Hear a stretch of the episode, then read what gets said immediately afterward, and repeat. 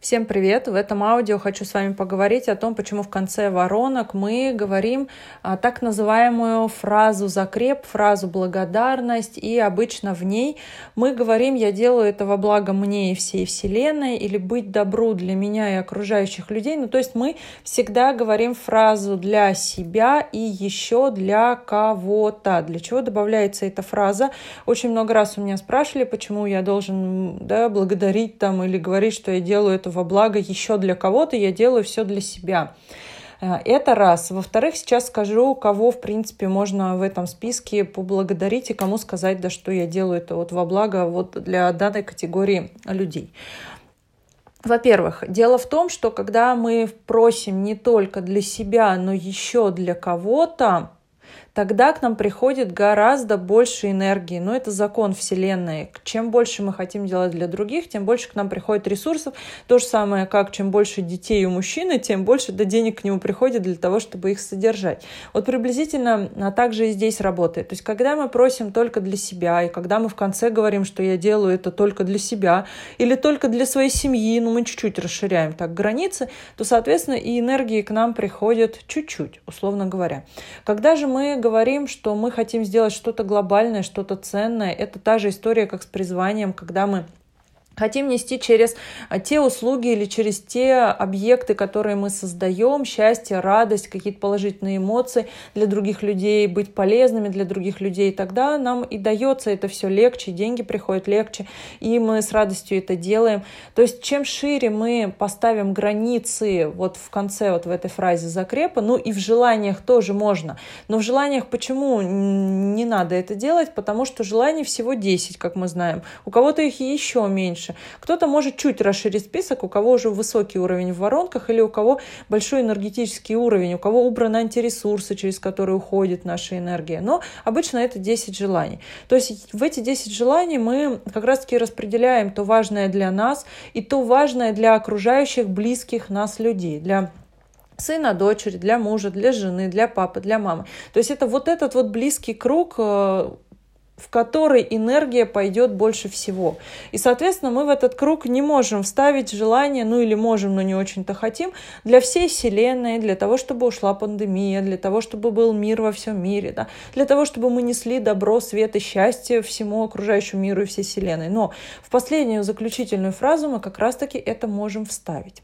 Единственный момент, а, чем меньше у вас уровень в воронках и чем меньше ваш энергетический уровень, тем тем а, чуть уже должен быть этот круг. Вы не можете сразу распыляться на всю Вселенную, хотя фраза замечательная и хорошая.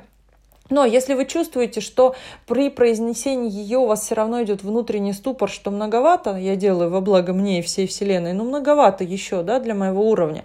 Я, конечно, хочу получать такой поток энергии, чтобы я могла делать для всей Вселенной, но пока я такой принять не могу.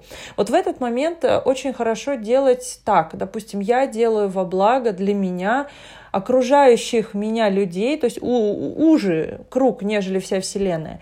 Либо когда чуть еще уже можно сделать, когда я делаю это во благо для меня, моей семьи и моих родичей или моего родового дерева. Да, смотрите, какая волшебная фишка получается. А когда мы так говорим, да, достаточно узкий все равно круг получается. А, лучше даже говорить, а, если не чувствуете в себе очень много энергии, для ныне живущих родичей, потому что неизвестно, что там было до седьмого колена в вашем роду, и какие там были души, и как только они почувствуют, что можно получать энергию из ныне живущего человека, они могут достаточно хорошо эту энергию вампирить. Поэтому, если знаете, что род не очень, родовое дерево не очень, или вообще про него не знаете, то говорите для себя, для родных и близких, для ныне живущих родичей вещей. Можно вот так ограничить. Можно сделать еще как. Когда вы произносите фразу «я делаю это во благо мне и окружающих людей», ну мы сузили, да, понимаете? Говорю вариант сужения. Но в 10 и 28 лунные сутки, можете отдельно их отметить, вы добавляете фразу для своего рода. И вот в эти сутки вы даже можете спуститься чуть ниже по родовому дереву и сказать, что я делаю сегодня, да, сегодня, в эти лунные сутки, я делаю это во благо мне и всего моего родового дерева. То есть вы ограничиваете, даете, с одной стороны, подпитку умершим родичам. Особенно это важно, когда плохое родовое дерево, когда было много да, вот этих вот моментов род с изъяном, и повешенные были, и пьяницы, алкоголики, и умершие насильственной смертью, и дети, умершие в младенчестве особенно до 7 лет. То есть если вот такое вот наблюдалось, либо постоянный венец безбрачия, так называемый, да, нет счастья в личной жизни женской или мужской, или кто-то рано умирает, допустим, мужчина, женщина или определенной категории, ну поняли про что я, а то вот такая подпитка, она достаточно важна, потому что эти люди, когда их очень много, умершие родичи, они все равно из живых энергию тянут. А, так вот, когда вы только оговаривайте, что только в 10 только в 28 лунные сутки, только сегодня я даю эту энергию туда вниз по родовому дереву, вам здесь становится жить намного легче, Опять же, почему мы делаем только в эти лунные сутки? Потому что эти лунные сутки позволяют нам а, работать и лезть так глубоко вот туда, в ушедшие да, корни, в умерших родичей, в ту часть родового дерева. Мы под защитой, это раз. А, мы можем давать туда энергию, не опасаясь того, что они заберут всю энергию и нам ничего не останется.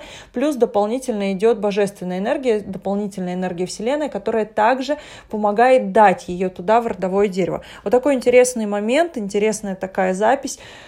Теперь все будем делать с вами правильно. Я вас всех люблю, всех целую. Ваша Мартина.